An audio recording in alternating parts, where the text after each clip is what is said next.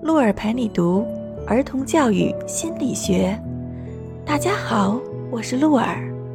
今天是二零二零年十二月七日，大雪，仲冬时节正式开始啦。大雪时节，气温降低，水面凝冰，北风卷地，瑞雪将临，万物冬藏。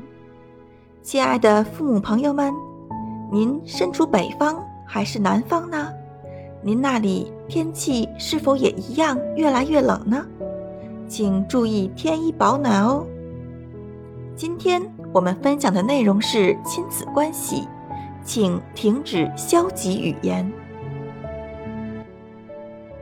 小男孩因为不会游泳，而遭受朋友们不停的取笑。男孩羞愧难当，纵身一跃，从甲板跳入深水之中。人们几经周折，才将他救了上来。当一个怯懦的孩子在自尊心受到威胁和挑战的时候，也许会抵抗，但是这种抵抗的方式往往是危险且不合理的。男孩害怕承认自己不会游泳，他不顾一切跳入水中，并没有克服他心中的怯懦。相反，他不敢面对现实的心理反而得到了强化。怯懦这一性格特征破坏了人与人之间的关系。一个老是为自己言行担忧的怯懦的孩子，是无暇顾及别人的感受的。他甚至会牺牲别人的利益来赢得自己的信心。怯懦的性格特征带来的是个人主义、争强好胜的人生态度。这种人生态度虽然不足以消除对别人的恐惧，却能成功的破坏社会情感。一个懦夫总是害怕遭到别人的嘲笑、蔑视或贬低，他可能终日生活在敌意之中，很有可能会形成多疑、嫉妒和自私的性格。怯懦的孩子通常会尖酸刻薄，非常挑剔。他们极少开口赞美别人。当别人得到赞美时，他们就会心存不满。如果一个人追求卓越的手段不是成就自己，而是贬低别人，就充分证明他是个怯懦的人。如果发现儿童有对别人产生敌意的念头，教育者就有责任去清除儿童对别人的敌意。如果老师没有发现儿童有此类问题，那么矫正儿童的不良性格特征就无从下手了。教育儿童正确的方法是告诉他们。期望不通过努力就得到别人的尊重是错误的想法。教育者有责任帮助儿童培养与其他孩子之间的友好感情，教导他们，无论是别人做错了事，还是成绩不够优秀，我们都不应该轻视他们。孩子的自卑情节会让孩子丧失对生活的勇气。一个孩子如果被剥夺了对未来的期望，那么就会从现实中退缩，从而在消极无用的方面寻求到补偿。教育者的主要任务是他们神圣的职责。确保每个学生都拥有对抗困难的勇气，并帮助那些初入校园就灰心丧气的孩子重新建立自信心。这是教师的职责所在，因为只有在充满希望与朝气的儿童身上，教育才有可能获得成功。那我们家长朋友需要做些什么呢？在教育孩子时，最大的错误，无异于对误入歧途的孩子恶语相向，断言他们以后肯定会变坏。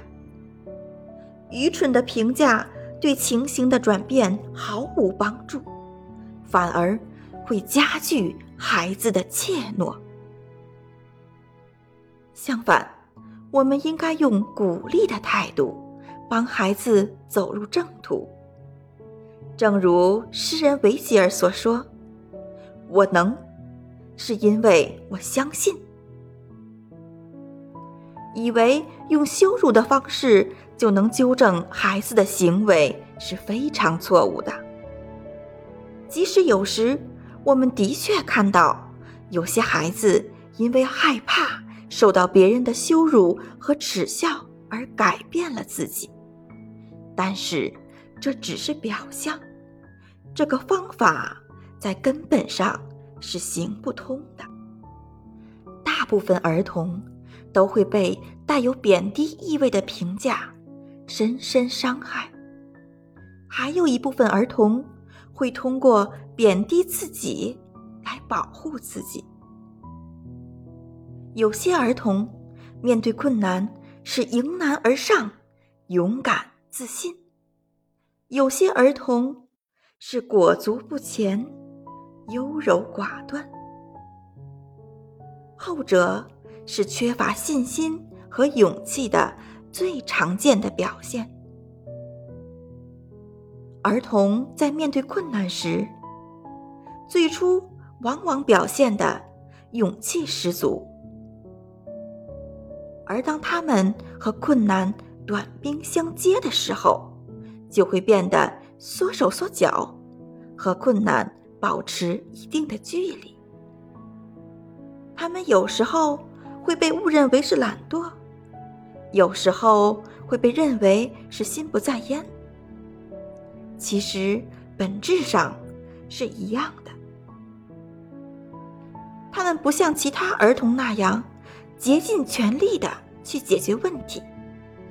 而是把时间和精力都花在了遇到的困难和障碍上面。有时候，儿童会通过这种行为欺骗家长，让家长误以为这些儿童缺乏能力和天赋。但是，如果我们家长能够了解情况的前因后果，并稍微学一些个体心理学，通过分析，我们会发现，这些儿童的问题仅仅是缺乏自信和勇气。他们只不过是过低的评价了自己，估计了自己。所以，我们说，家长在教育孩子时，缺乏慈爱。或者管教过于严苛，对于孩子来说都是不适合的。孩子会觉得生活就是一种苦难，他们对周围的环境也会始终保持敌对的态度。由家庭环境产生的心理缺陷和由身体引发的心理缺陷，即使不同，也是类似的。影响儿童成长的决定性的因素，既不是天赋，也不是客观环境，而是儿童对外在环境的评价，以及他们对自身与现实世界关系的看法。孩子与生俱来的能力并不能决定一切，而且。我们从成人角度对孩子处境的评价也并不重要。关键在于，我们应该站在孩子的角度来评估他们的处境，以他们的错误判断来理解他们的情况。我们不能期望孩子会按照我们的判断标准来行动，期待孩子永远不犯错误，而是要认识到，孩子在理解自己的处境时会经常发生错误。因此，那些相信孩子的性格特征是与生俱来的人，是不适合从事教育孩子的工作的。身为父母，我们的责任不仅仅是教育孩子读书、书写和计算，还应该为他们创造健康成长的心理环境和生活环境。